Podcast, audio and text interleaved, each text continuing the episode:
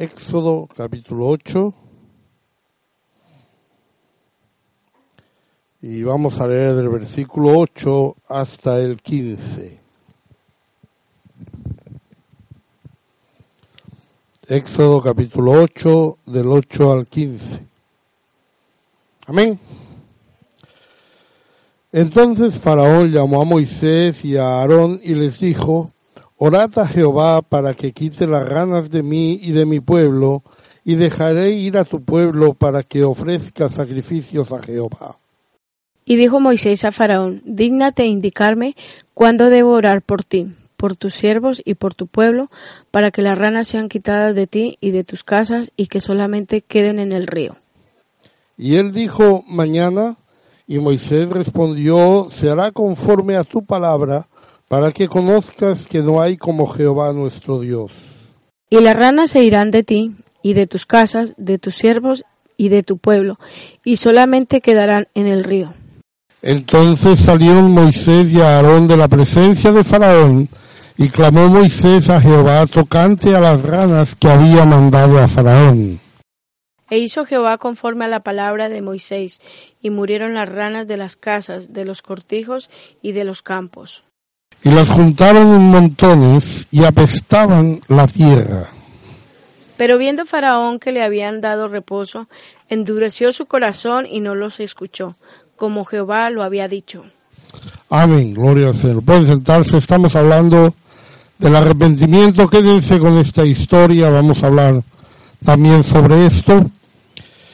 Bien, estamos hablando del arrepentimiento, hemos visto la importancia del arrepentimiento, el primer paso de fe, lo primero que sucede cuando creemos al Señor, sabemos que es la voluntad de Dios.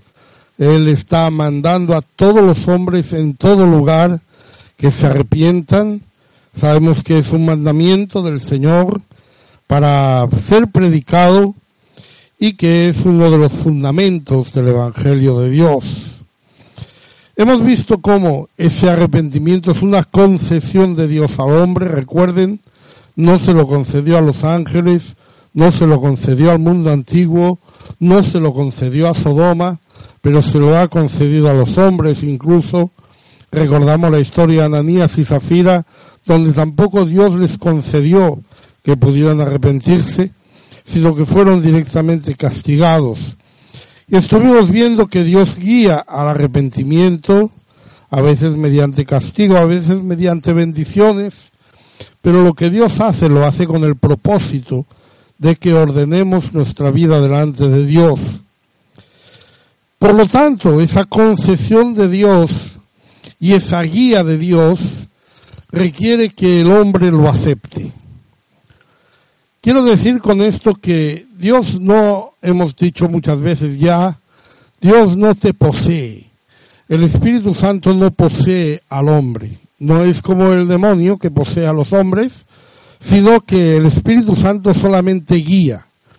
El Espíritu Santo viene a darle la opción, viene a darle la posibilidad del arrepentimiento y usted elige si va a seguir esa guía o no nos damos cuenta que esa aceptación surge después de la pregunta.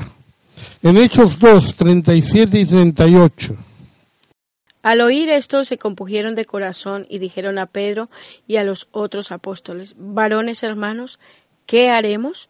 Pedro les dijo, arrepentíos y bautícese cada uno de vosotros en el nombre de Jesucristo para perdón de los pecados y recibiréis el don del Espíritu Santo.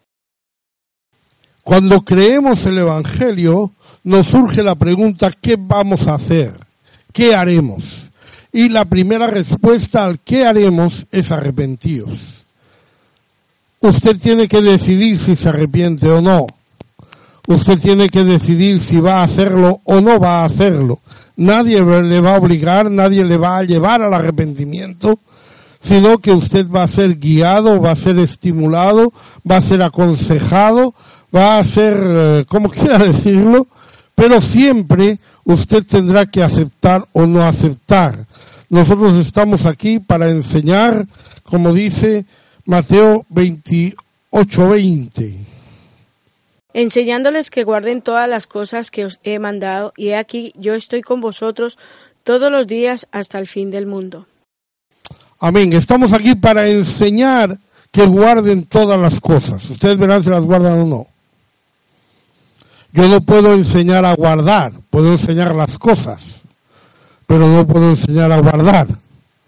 Cada uno guarda o no guarda aquello que se le enseña y aquello que se le dice. Por tanto, el arrepentimiento que dijimos es la voluntad de Dios, que dijimos tiene que ser predicado, que dijimos Dios se lo ha concedido. Ahora queda que usted lo haga o no lo haga. Su elección es algo personal. Y eso es importante que lo notemos. Usted cuando se bautiza en el nombre del Señor Jesús, usted tiene la iglesia que lo bautiza, amén. No se bautiza solo. Ese bautismo tiene una fecha y tiene una hora. No sé si usted se acuerda qué día fue bautizado. No sé si se acuerda a qué hora fue bautizado. Pero el bautismo tuvo un día y tuvo una hora. De la misma manera usted recibió el Espíritu Santo, tampoco fue usted, fue Dios quien se lo dio. Y también eso tiene un día y también tiene una hora. No sé si se acuerda qué día fue y a qué hora fue cuando recibió el Espíritu Santo. Pero el arrepentimiento no depende de la iglesia, no depende de Dios, depende de usted. Debe hacerlo el pecador y solo delante de Dios. Por lo tanto, no tenemos una fecha, una hora, un momento.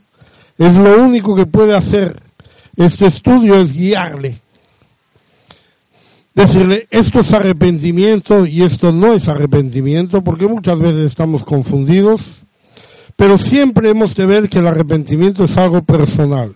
Hemos leído una historia conocida de las plagas en Egipto, la plaga de las ranas. Faraón está pidiendo oración. Orad a Jehová. Cuando alguien nos pide oración, ya nos parece que está del buen camino. Cuando alguien nos dice, no, ore por mí, ore por esto, ore por lo otro, decimos, eh, este está creyendo. Faraón está diciendo, orad a Jehová. Y Moisés le pregunta, ¿cuándo tengo que orar? Le dice, mañana. Tenía ganas de pasar otra noche con las ranas le había gustado el tema, parece. Y le podía haber dicho ahora mismo, pero no, él le dice mañana. ¿Cuál es el propósito de ese mañana? Ese mañana es el propósito de controlar a Dios. ¿Cuándo va a actuar Dios? Cuando yo quiera. ¿Cuándo lo va a hacer Dios? Cuando yo diga. Yo podría decir que estoy abrumado con tanta gana. Yo podría decir que el pecado ya me está abrumando. Yo debería arrepentirme ya, pero voy a esperar. Voy a controlar mis tiempos. Voy a controlar las cosas. Y Faraón le dice a Moisés, mañana. Y así Faraón pasó otra noche con sus queridas ranas todo Egipto ganado esa noche. Pero fíjese, Él les dice, orad a Jehová. Mal. La expresión correcta es oremos. Porque es personal. No depende de los demás. No depende de otro, depende de mí. No hay nadie que pueda hacer el arrepentimiento por mí, que pueda pedir perdón por mí. A mí a veces he comentado alguna cosa que me ha molestado. De pronto alguien me dice, yo le pido perdón por mi padre por lo que hizo. Digo, usted no me puede pedir perdón por su padre. Usted no puede pedir perdón por otra persona. El que ofende tiene que pedir perdón. Yo no voy a perdonar a nadie porque me envía a alguien a pedir perdón. Yo no voy a perdonar a alguien que venga ahí y me diga, ay, perdona a mi hijo. No, perdona. Si su hijo quiere que le perdone, que venga a pedirme perdón él. Porque es personal. Y delante de Dios es personal. No le puede pedir a Dios que perdone el pecado de su hijo, o de su padre, o de su amigo, porque eso es personal. Por lo tanto, si usted quiere, yo puedo orar por usted, pero vamos a orar juntos. Vamos a orar los dos. No me diga ore y usted no ora, porque eso no nos lleva a ninguna parte. Faraón parecía que ya por fin había caído, ya está arrepentido, orad por mí, yo os dejaré ir. ¿Cuándo quieres que? Mañana yo os dejo ir. Pero ¿qué pasó? Cuando las ganas se fueron se acabó la historia. Faraón no los dejó ir. Por tanto, lo que quiero que usted vea en este pasaje, que se quede con esa idea, eso es personal. Eso no es que alguien pueda hacerlo por usted o que alguien le pueda ayudar, no. Usted personalmente tiene que arrepentirse de cada pecado que usted cometa, porque el bautismo lo hará una vez en la vida, el Espíritu Santo lo recibió una vez en la vida, pero en la vida se va a arrepentir más de una vez. Esto es así. La primera es para salvación, la siguiente es para mantenerla. Por tanto, vamos a ver algunas cosas que no son arrepentimiento. Por ejemplo, sentirse culpable. Evidentemente que usted se sienta culpable es un paso para el arrepentimiento, pero no es el arrepentimiento. Cuando usted se siente culpable puede ir al arrepentimiento o puede no ir. Esto es algo que sucede antes del arrepentimiento y que le lleva, evidentemente, al arrepentimiento, pero no lo es. Nadie se arrepiente si no tiene convicción de pecado, pero la convicción de pecado no es el arrepentimiento. Podemos ver ejemplos en Hechos 24-25. Pero al disertar Pablo acerca de la justicia, del dominio propio y del juicio venidero, Félix se espantó y dijo, ahora vete, pero cuando tenga oportunidad te llamaré. Cuando recibe el mensaje, Félix le afecta. No es insensible. Félix siente que eso le afecta, él se espanta. Pero ese espanto no le lleva al arrepentimiento. No le lleva a conocer la verdad, no le lleva a pedir cuéntame más, sino todo lo contrario. Dice, ahora vete. Ya te llamaré cuando sea. Usted sabe que esa frase, cuando uno dice ya te llamaré cuando sea, quiere decir que no te va a llamar jamás. Todo así.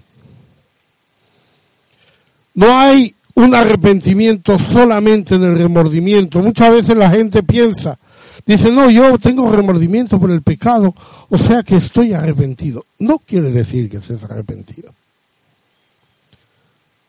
Solo es que sabes que es pecado, que te duele haber pecado, que te molesta haber pecado, pero eso no es el arrepentimiento. Hay que hacer cosas y hay que hacer las cosas bien cuando uno tiene remordimiento por el pecado si no le puede pasar como a alguien que se arrepintió y no le sirvió de mucho. Mateo 27, del 3 al 5. Entonces Judas, el que le había entregado, viendo que era condenado, devolvió arrepentido las treinta piezas de plata a los principales sacerdotes y a los ancianos, diciendo, Yo he pecado entregando sangre inocente. Mas ellos dijeron, ¿qué nos importa a nosotros? Allá tú y arrojando las piezas de plata en el templo, salió y fue y se ahorcó. Judas se arrepintió, viendo que era condenado, Judas se arrepintió. Puede pensar lo que quiera sobre esto. Es posible que cuando Judas le entregó pensara que cuando fueran a tomar a Jesús, Jesús lideraría una revolución para librar a Israel del imperio romano. Puede pensar lo que quiera de las motivaciones que tuvo Judas para entregar a Jesús, pero cuando él vio que a Jesús le condenaron a la cruz, eso no era lo que él quería, eso no era lo que él buscaba. Eso no era lo que él había pensado. Entonces él se arrepintió de haberle entregado. Y devolvió el dinero. Y eso yo digo bien por Judas. Solo tuvo un pequeño fallo. Que no lo hizo delante de Dios, sino delante de los hombres. Que se arrepintió y no fue a Dios, sino que fue a los sacerdotes que no fue delante de Dios donde se arrepintió. Nos es fácil reconocer el pecado delante de los hombres. Yo sé que estoy haciendo mal. No, hermano, tranquilo, nadie es perfecto, no se preocupe. Pero ¿qué delante de Dios? Los hombres me pueden entender perfectamente, pero yo necesito arrepentirme es delante de Dios que usted tenga remordimiento, que sienta remordimiento por su pecado, eso no es el arrepentimiento. Otra cosa más que tampoco es el arrepentimiento. Josué 7 del 13 al 21. Levántate y santifica al pueblo y di, santificaos para mañana, porque Jehová, el Dios de Israel, dice así, Anatema hay en medio de ti, Israel, no podrás hacer frente a tus enemigos hasta que hayáis quitado el anatema de en medio de vosotros. Os acercaréis, pues, mañana por vuestras tribus, y la tribu que Jehová tomare se acercará por sus familias, y a la familia que Jehová tomare se acercará por sus casas, y a la casa que Jehová tomare se acercará por los varones. Y el que fuere sorprendido en el anatema será quemado él y todo lo que tiene, por cuanto ha quebrantado el pacto de Jehová y ha cometido maldad en Israel. Josué, pues, levantándose de mañana, hizo acercar a Israel por sus tribus, y fue tomada la tribu de Judá. Y haciendo acercar la tribu de Judá, fue tomada la familia de los Cera, y haciendo luego acercar la familia de los Cera por los varones, fue tomado Zabdi. Hizo acercar su casa por los varones, y fue tomado Acán, hijo de Carmi, hijo de Zabdi, hijo de Cera, de la tribu de Judá. Entonces Josué dijo a Acán, Hijo mío, da gloria a Jehová, el Dios de Israel, y dale alabanza, y declárame ahora lo que has hecho, no me lo encubras. Y Acán respondió a Josué diciendo, Verdaderamente yo he pecado contra Jehová, el Dios de Israel, y así y así he hecho pues vi entre los despojos un manto babilónico muy bueno y doscientos ciclos de plata y un lingote de oro de peso de cincuenta ciclos, lo cual codicié y tomé, y he aquí que está escondido bajo tierra en medio de mi tienda, y el dinero debajo de ello. Acán dice, verdaderamente yo he pecado contra Jehová, el Dios de Israel. Muchas personas piensan que lamentan el pecado. Lamentan el pecado cuando les pillan en el pecado. Antes no lo lamentaron. Pero cuando los pillan, cuando alguien se entera, cuando alguien dice, cuando sale una foto, cuando aparece por ahí, entonces es cuando decimos, ay, lo siento, verdaderamente he hecho mal verdaderamente he pecado. Pero mire la actitud de este acá, hermano. Él pecó, él sabía que había pecado, él sabía que había tomado del anatema, lo guardó en su tienda, lo escondió y disimuló. Alguien dijo, hermanos, el Señor me ha mostrado que en esta congregación hay pecado. Y todo el mundo mira al lado. Yo no. Pero fíjense cómo es la historia, hermano. Dice, vamos a buscar la tribu. Y fue tomada la tribu de Judá. Y Acán dijo, qué casualidad la mía. Pero somos muchos en Judá. Yo tengo eso ahí, yo eso no lo voy a tocar, yo no, yo no, yo no voy a decir nada. Eso se queda ahí. Se ha tomado la tribu de Judá, ah, pero ah, es que aquí hay mucha gente. Vamos a tomar una familia y salió la familia de cera. Vaya, es mi familia. Pero yo no voy a confesar, yo no me arrepiento, eso está ahí. Eso yo me lo guardo, eso yo lo quiero. Eso yo no lo voy a soltar.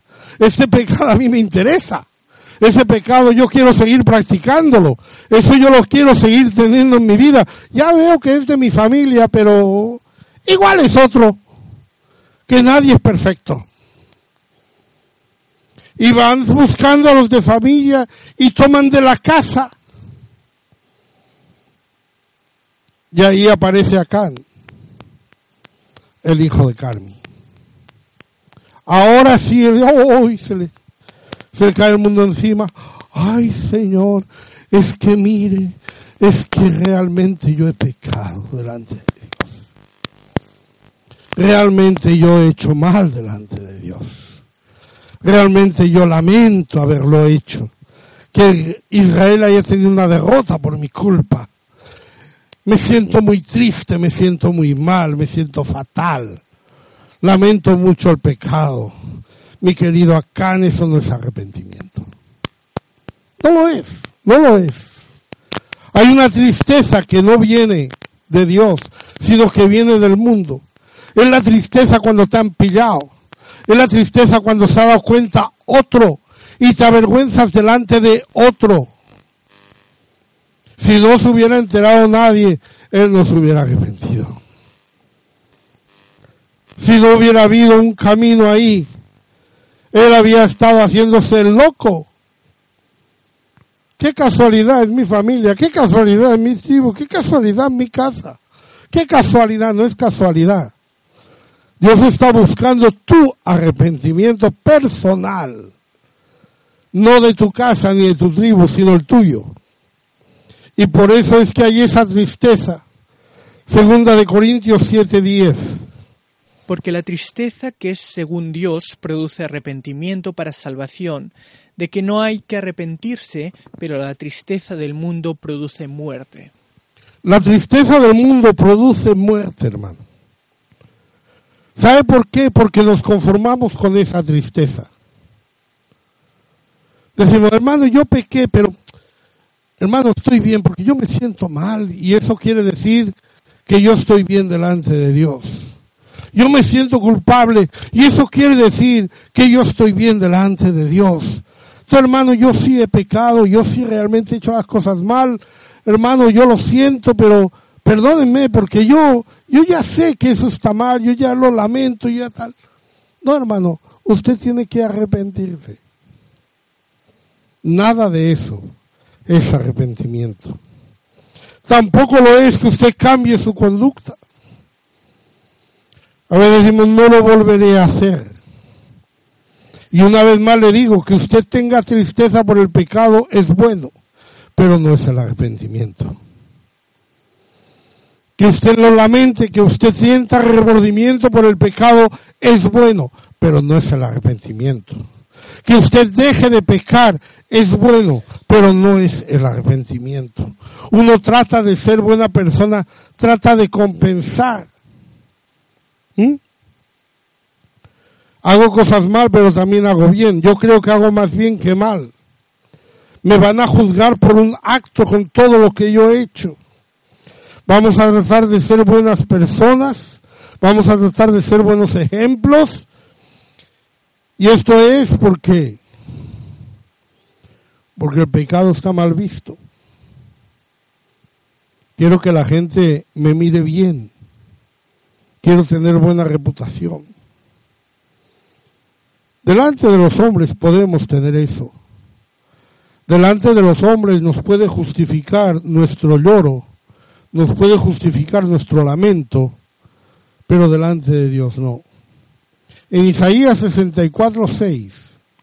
Si bien todos nosotros somos como suciedad, y todas nuestras justicias como trapo de inmundicia, y caímos todos nosotros como la hoja, y nuestras maldades nos llevaron como viento. Cuando pecamos, Isaías está confesando el pecado de su pueblo. Cuando pecamos, nosotros decimos que todas nuestras justicias son como trapo de inmundicia. Porque ha habido justicias. Todo malo no es usted. También tiene cosas buenas. Incluso hay cosas en las que usted puede ser ejemplar incluso. Pero esas cosas malas hacen que esas cosas buenas no tengan ningún valor. Si usted dice no me voy a arrepentir de mi pecado porque también hago cosas buenas, yo dice las cosas buenas esas son trapos de inmundicia. ¿Ah? Si las cosas buenas ya son trapos de inmundicia, ¿cómo serán las malas? Esas cosas buenas no te sirven de nada, no te valen para nada, no justifican ningún pecado. El que tú digas yo sirvo a Dios, yo hago las cosas bien, yo esto lo hago bien, solo tengo un pequeño defectillo que a mí una vez al mes me gusta emborracharme. Ningún buen acto le va a justificar eso. Ninguno. Tiene que aprender a arrepentirse. Miren lo que pasa en Primera de Samuel 15, del 24 al 31. Entonces Saúl dijo a Samuel, yo he pecado, pues he quebrantado el mandamiento de Jehová y tus palabras, porque temí al pueblo y consentí a la voz de ellos. Perdona pues ahora mi pecado y vuelve conmigo para que adore a Jehová. Y Samuel respondió a Saúl, no volveré contigo porque desechaste la palabra de Jehová, y Jehová te ha desechado para que no seas rey sobre Israel. Y volviéndose Samuel para irse, él se asió a la punta de su manto, y éste se rasgó. Entonces Samuel le dijo, Jehová ha rasgado hoy de ti el reino de Israel, y lo ha dado a un prójimo mejor que tú. Además, el que es la gloria de Israel no es mentira ni se arrepentirá, porque no es hombre para que se arrepienta. Y él dijo, Yo he pecado, pero te ruego que me honres delante de los ancianos de mi pueblo y delante de Israel, y vuelvas conmigo para que adore a Jehová tu Dios. Y volvió Samuel tras Saúl y adoró Saúl a Jehová. Saúl se da cuenta de su pecado cuando Samuel le sorprende le pilló. Ahora mire cómo reacciona Saúl. Primero, reacciona bien. ¿Qué duda cabe? Yo he pecado, pues he quebrantado el mandamiento de Jehová y sus palabras. ¿De acuerdo completamente? Esto es una confesión de pecado. Esto demuestra que, Samuel lo ha que Saúl lo ha entendido y demuestra que está aceptando el hecho de que él es un pecador y de que ha cometido un pecado y no lo volverá a hacer. Pero, pero pone su excusa. Porque temí al pueblo y consentí a la voz de ellos. ¿Qué es lo que ha pasado? Saúl ha buscado la aceptación del pueblo antes que la aceptación de Dios. Ha querido estar bien con sus amigos antes que estar bien con Dios. Ha querido estar bien con su familia antes que estar bien con Dios. Entonces sí, ha faltado un culto para ir a un cumpleaños, pero dice, no, yo he hecho mal, porque yo quise quedar bien con mi familia. Y hasta aquí todo está muy bien, pero todavía no he escuchado el arrepentimiento de Saúl. Todavía no he visto que se haya arrepentido. Está reconociéndolo, está diciéndolo, se lo está diciendo a Samuel, pero yo no estoy viendo que Saúl esté arrepentido de su pecado. Es más, lo que estoy viendo es que él sigue pensando que lo importante es lo que la familia piense, lo que los amigos piensen o lo que el pueblo diga. ¿Por qué? Por el ruego que le hace a Samuel. Yo te ruego que me honres delante de los ancianos de mi pueblo y delante de Israel y vengas conmigo. Hermano, yo sé que he pecado, pero por favor, hermano, hagamos como si no. ¿Mm? Yo no quiero que mi pueblo, que mi familia, que mis amigos, yo no quiero que ellos me miren mal. Yo no quiero perder eso. Yo sé que he hecho mal, que no tenía que haberlos puesto delante, pero los puse delante. Ahora, hermano, déjelo, no se preocupe, ya está, ya pasó. No hay arrepentimiento. El hecho de que usted tenga buena reputación no es el arrepentimiento. El hecho de que usted pueda tener un gran testimonio en la iglesia no es el arrepentimiento. El hecho de que la iglesia le tenga a usted por el más santo de todos no es el arrepentimiento. Hay otra cosa, hermano. Muchas veces nosotros pensamos que eso ya es suficiente. Y como tenemos el reconocimiento de la gente, entonces ya nos sentimos bien y pensamos que no tenemos que venir delante de Dios para arrepentirnos. El arrepentimiento no es que usted tenga una buena reputación. Ni siquiera estamos hablando de cosas del mundo, pero ni siquiera las cosas de Dios. Ni siquiera el camino de la religiosidad. Ponerse en plan místico. He pecado, voy a ayunar una semana. Una hermana no venía al culto, yo le pregunté, me dijo, me he cortado el pelo, no me atrevo a ir, me da vergüenza. Era, no era española. Y yo le dije, no hermano, usted como está, no se preocupe. Ah, vale, ya volvió, muy bien, bien, bien, todo bien. Pero de pronto me dice, hermano, mi iglesia en mi país está orando y ayunando por mí para que no me vuelva a cortar el pelo. Eso no sirve. Eso no vale para nada. Eso no tiene que ver con el arrepentimiento ni tiene que ver con la santidad. Si usted tiene que arrepentirse, tiene que arrepentirse, no tiene que ayunar. Tiene que arrepentirse. Y muchas veces nosotros sustituimos el arrepentimiento por una religiosidad. En Mateo 3, del 7 al 10. Al ver él que muchos de los fariseos y de los saduceos venían a su bautismo, les decía, generación de víboras, ¿quién os enseñó a oír de la ira venidera? Haced pues frutos dignos de arrepentimiento, y no penséis decir dentro de vosotros mismos, Abraham tenemos por padre, porque yo os digo que Dios puede levantar hijos a Abraham aún de estas piedras. Y ya también el hacha está puesta en la raíz de los árboles, por tanto, todo árbol que no da buen fruto es cortado y echado en el fuego. Lo que está diciendo aquí, haced pues frutos dignos de arrepentimiento. Me voy a bautizar, que usted se bautice no es el arrepentimiento. Me voy a guardar santidad, que usted guarde santidad no es el arrepentimiento.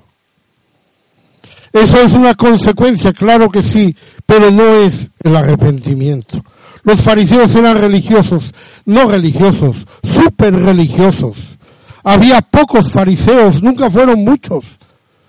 Había que ser muy disciplinado para ser fariseo. Tenían muchísimas normas que guardaban con muchísimo cuidado. Por eso se sentían superiores al mundo entero. Ellos eran hombres súper religiosos, y en esa super religiosidad se creían que ellos estaban bien. Allí andaban diciendo, yo soy un hijo de Abraham. Allí están diciendo, somos el pueblo de Dios, somos un pueblo especial. Allí estamos diciendo, yo soy la niña de sus ojos. ¿Y de qué sirve eso? ¿De qué sirve eso?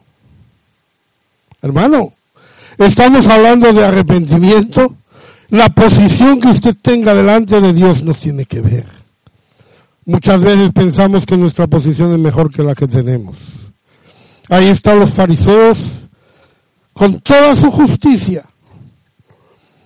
Pablo, uno de los fariseos, dice, en cuanto a la ley, irreprensible. Serio eso. Estamos hablando de gente muy religiosa. Quizás no conozcamos a nadie tan religioso, pero el arrepentimiento no es eso. En Mateo 5:20. Porque os digo que si vuestra justicia no fuera mayor que la de los escribas y fariseos, no entraréis en el reino de los cielos. Si vuestra justicia no fuera mayor que la de los escribas de los fariseos. Me lo está poniendo alto. Los fariseos son gente muy justa. Hay fariseo que puede decir en cuanto a la ley irreprensible. ¿Sabe?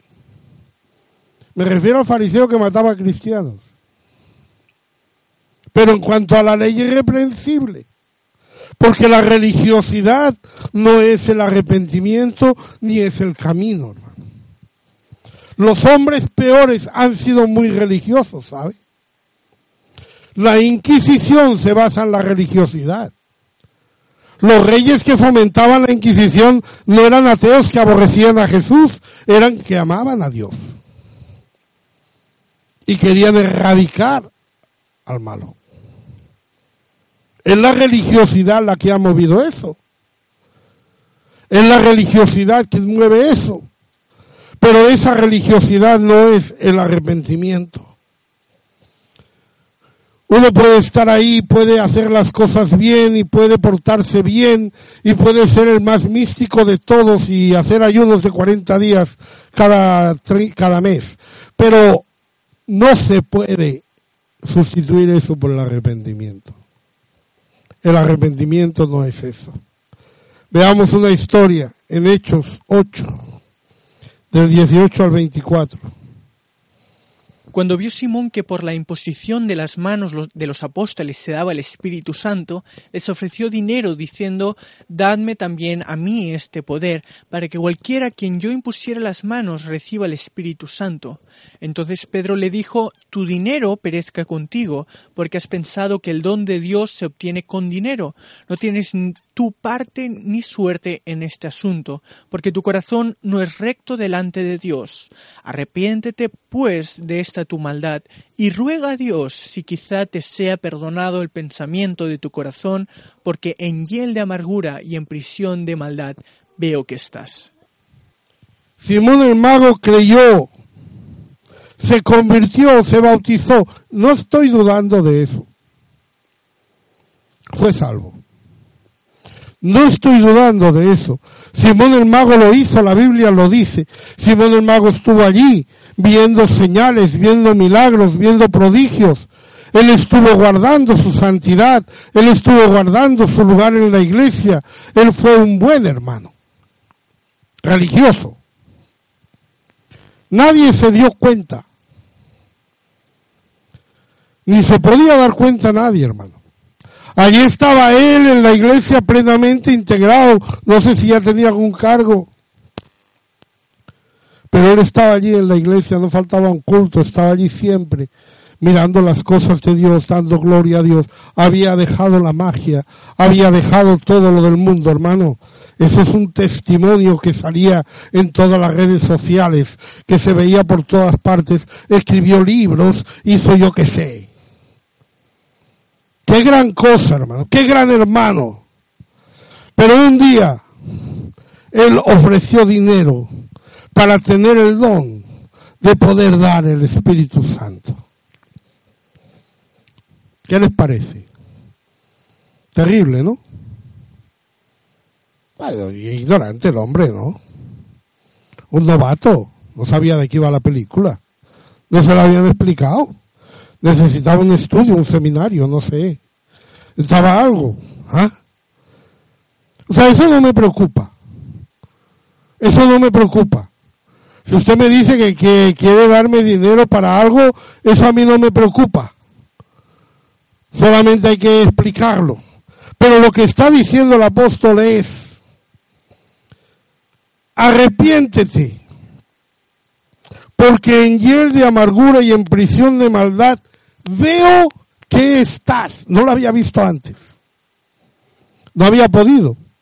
Porque nosotros vemos lo que se ve, pero no vemos lo que hay dentro. Entonces nosotros vemos a Simón el que ha dejado la magia, vemos a Simón el que se ha bautizado, vemos a Simón el que está siguiendo al Señor, vemos a Simón el que tiene buen testimonio, vemos al Simón que viene a todos los cultos, vemos al Simón que diezma, pero no vemos al Simón que tiene una hiel de amargura y una prisión de maldad. Ahora que la vemos, ¿Qué es lo que le vamos a decir a Simón? Arrepiéntete pues de esta tu maldad. Porque a pesar de todo eso, tú no estás arrepentido. La religiosidad no es el arrepentimiento. No estás arrepentido. Y una vez más vemos la reacción de este hombre y vemos el fallo de este hombre. ¿Se han dado cuenta ya? Cuando lo hemos leído. Primero le dice, rogad vosotros por mí. ¿Qué es esto? Como faraón, orad por mí. No, no, no, no, orad no, oremos si acaso. Oremos si acaso. Pero fíjese, ni siquiera necesita que yo ore por usted, Dios le va a perdonar si usted se arrepiente. Usted no necesita pedirle a nadie que ore para que Dios le perdone su pecado, porque Dios le va a perdonar. No necesita más, sino arrepentirse. Pero este hombre les dice, rogad vosotros por mí al Señor. Una vez más yo me lo imagino con cara de religioso, me imagino con cara de humilde. Hermano, arrepienta. Ay, hermano, ore, ore por mí. Ore por mí, que el Señor me perdone esto. Ore por mí, hermano, porque de verdad yo necesito que usted ore por mí. Ore, ore, ore, ore. Rogad por mí. Ora tú. Ruega tú. Ahora, ¿qué es lo que tienen que rogar, hermano? Rogad por mí al Señor, ¿para qué? Nada que esto que habéis dicho venga sobre mí, hombre. Esto no es arrepentimiento. Lo que no quiere es que te caiga un castigo. Lo que no quiere es que te vayan mal las cosas por culpa de tu pecado. Pero tú no estás diciendo rogad por mí para que me perdone el pecado, rogad por mí para que restaure mi vida, rogad por mí para que yo pueda ser santo, para que nada de eso que habéis dicho venga sobre mí. Eso no es arrepentimiento.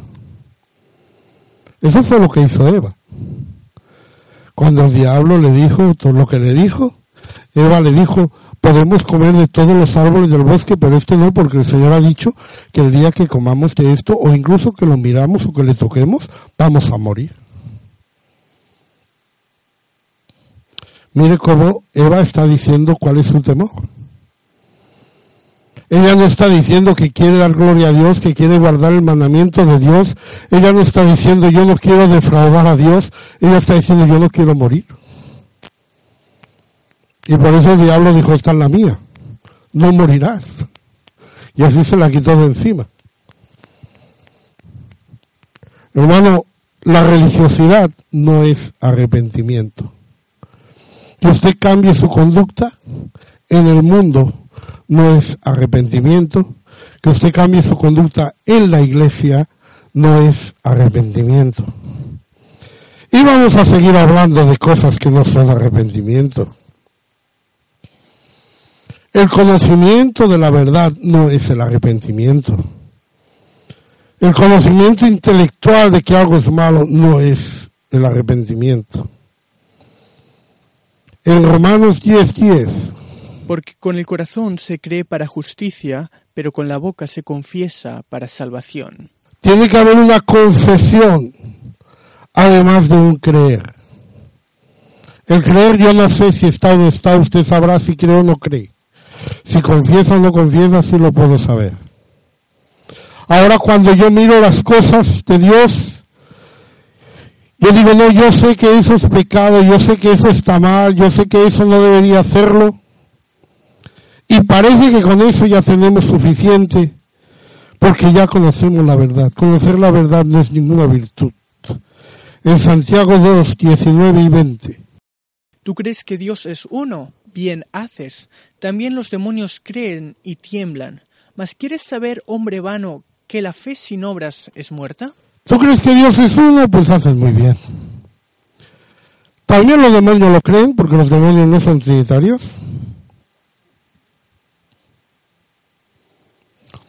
Si es que igual ellos han inspirado lo de la Trinidad, pero no se la creen ni ellos. ellos también creen que Dios es uno, pero ¿qué hacen? No se arrepienten, ¿no? Tiemblan. Ese uno conoce la verdad, conoce el pecado y tiembla. Y tiene miedo y sabe que está pecando y sale a la calle y dice, a ver si me va a pasar algo porque como estoy pecando. Y de pronto pasa por allí alguien y le pisa un pie y dice, me han pisado porque como estoy pecando Dios me está castigando. Pero no estamos arrepintiéndonos. Solamente lo estamos sabiendo. Solamente lo estamos aceptando. No es el conocimiento de la verdad. Hay un personaje en la Biblia que conoció la verdad. Hay un personaje en la Biblia que habló con Dios, pero no se arrepintió. Está en números, capítulo 22. Vamos a leer del 9 al 12 y los versículos 18 y 34. Y vino Dios a Balaam y le dijo, ¿qué varones son estos que están contigo? Y Balaam respondió a Dios, Balac, hijo de Zippor, rey de Moab, me ha enviado a decirme, he aquí este pueblo que ha salido de Egipto cubre la faz de la tierra. Ven pues ahora y maldícemelo. Quizá podré pelear contra él y echarlo. Entonces dijo Dios a Balaam, no vayas con ellos ni maldigas al pueblo, porque bendito es. Y Balaam respondió y dijo a los siervos de Balac, aunque Balac me diese su casa llena de plata y oro, no puedo traspasar la palabra de Jehová mi Dios para hacer cosa chica ni grande. Entonces Balaam dijo al ángel de Jehová, He pecado porque no sabía que tú te ponías delante de mí en el camino, mas ahora, si te parece mal, yo me volveré. Balaam habló con Dios. Dios dijo a Balaam, ¿quién son estos que están contigo? Balaam respondió a Dios y Dios le dice a Balaam, no vayas con ellos. No sé cuántos han tenido una experiencia parecida, pero Balaam tuvo una experiencia personal con Dios. Balaam conoció la verdad directamente de la boca de Dios. Dios le dijo que el pueblo de Israel era un pueblo bendecido.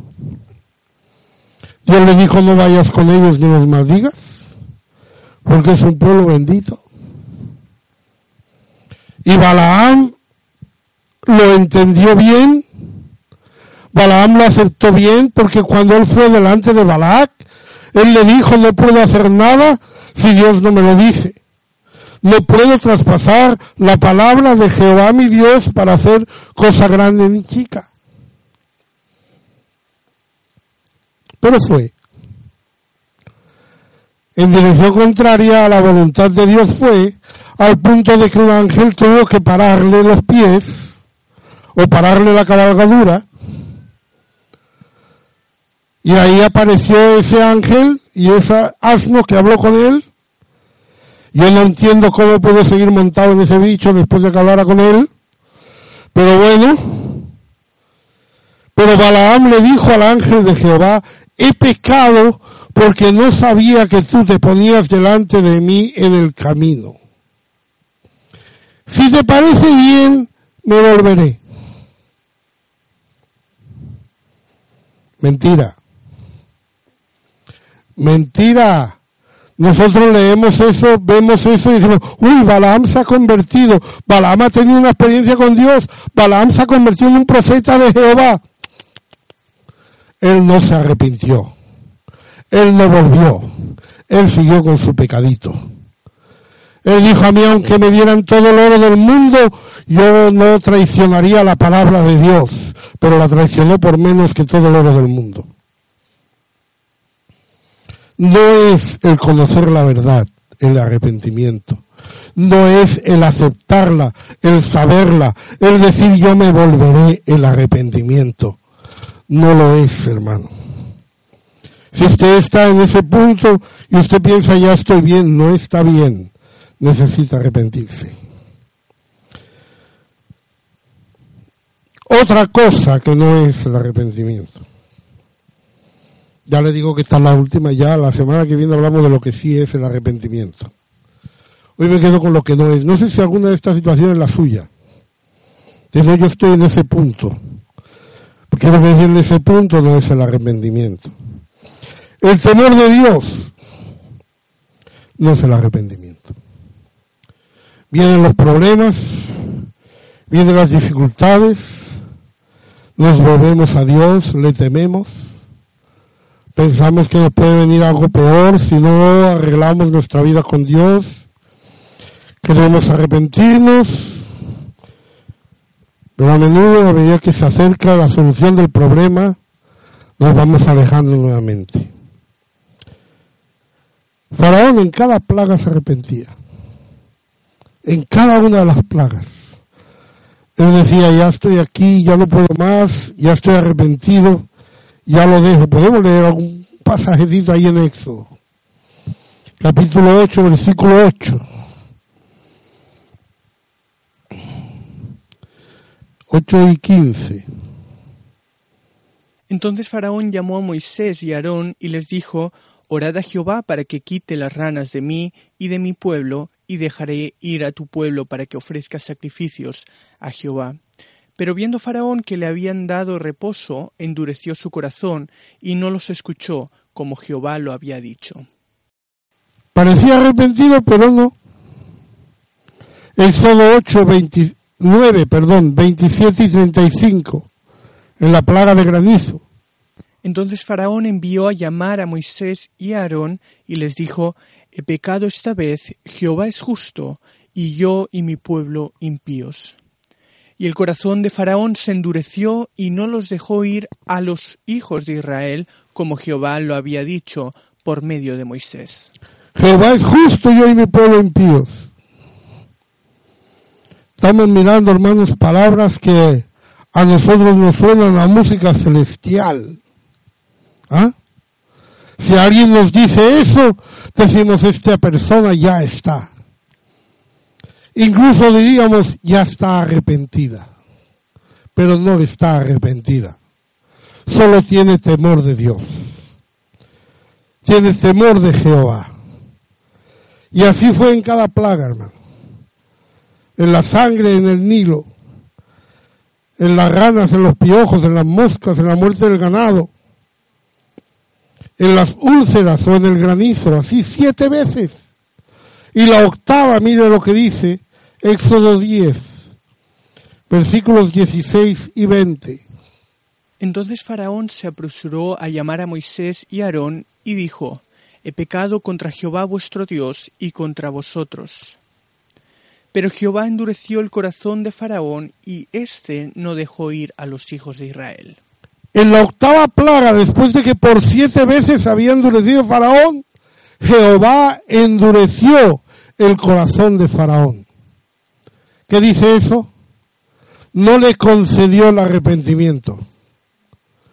No le dejó que se arrepintiera. Si estamos siendo rebeldes, hermano, tal vez va a llegar un día que el Señor no nos conceda ese arrepentimiento. A partir de aquí Faraón está condenado. A partir de aquí lo que va a suceder va a ser el final de Faraón. Hermano, no es el temor de Dios el arrepentimiento. No es temer a Dios o temer el castigo de Dios, temer lo que Dios me puede hacer. No es venir a prometerle a Dios cosas que no va a cumplir no es venir delante de Dios y decir, Señor, si me das el trabajo, yo te voy a pagar mis diezmos para después no pagarlos. No es decir, Señor, si tú me, das un trabajo de lunes a viernes, yo voy a ir a todos los cultos para después coger otro trabajo los domingos para ganar más pasta. No es el temor de Dios el arrepentimiento. No es el temor de Dios, el miedo a Dios el arrepentimiento, hermano. La semana que viene hablaremos de lo que es el arrepentimiento. Pero yo les dejo en estas cosas. Usted lo puede pensar. ¿Cómo está tratando el pecado en su vida? A veces pensamos que estamos arrepentidos, pero no lo estamos. Entonces vamos a tener que arrepentirnos. Como dijimos ya, eso es algo que usted tiene que hacer no es un sentimiento, no es una opinión, no es un conocimiento, no es un comportamiento, es algo que debemos hacer y debemos cumplir y debemos obrar conforme a ese arrepentimiento. Amén. Gloria a Dios. Pues vamos a cantar. ¿Tienen ganas de cantar o no? Si tienen ganas de llorar, puede llorar mientras cantamos los demás.